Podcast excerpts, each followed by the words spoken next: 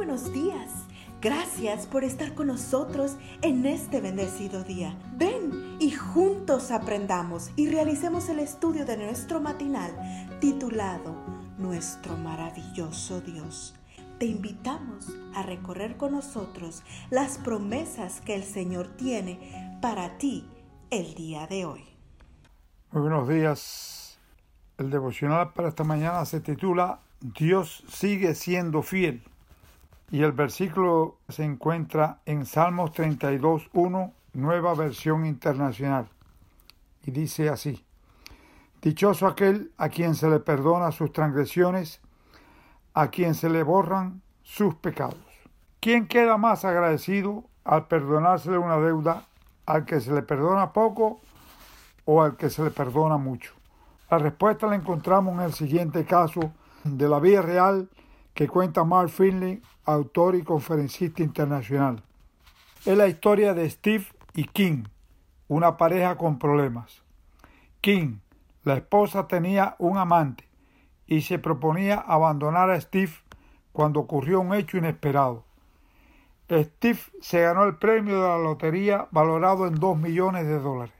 La noticia colocó a King frente a un verdadero dilema.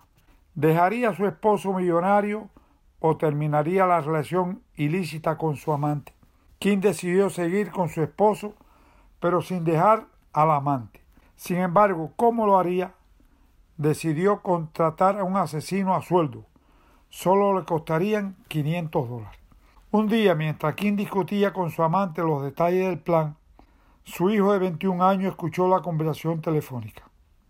Sin pérdida de tiempo, notificó a su padre, Steve, quien de inmediato contactó a la policía y King terminó en la cárcel por intento de homicidio. Entonces ocurrió lo inaudito.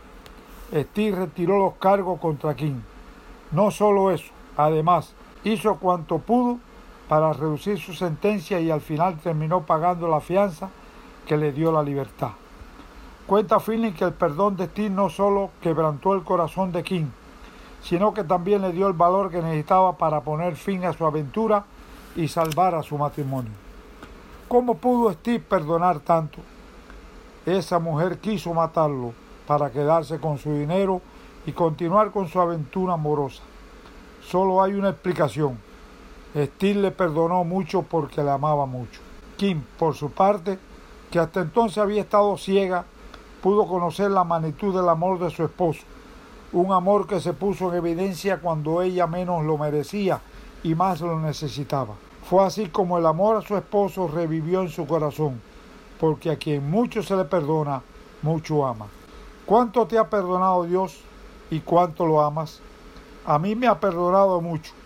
Por eso hoy quiero invitarte para que juntos les pidamos a Dios que nos permita conocer cada vez más de ese gran amor que no merecemos pero que desesperadamente necesitamos.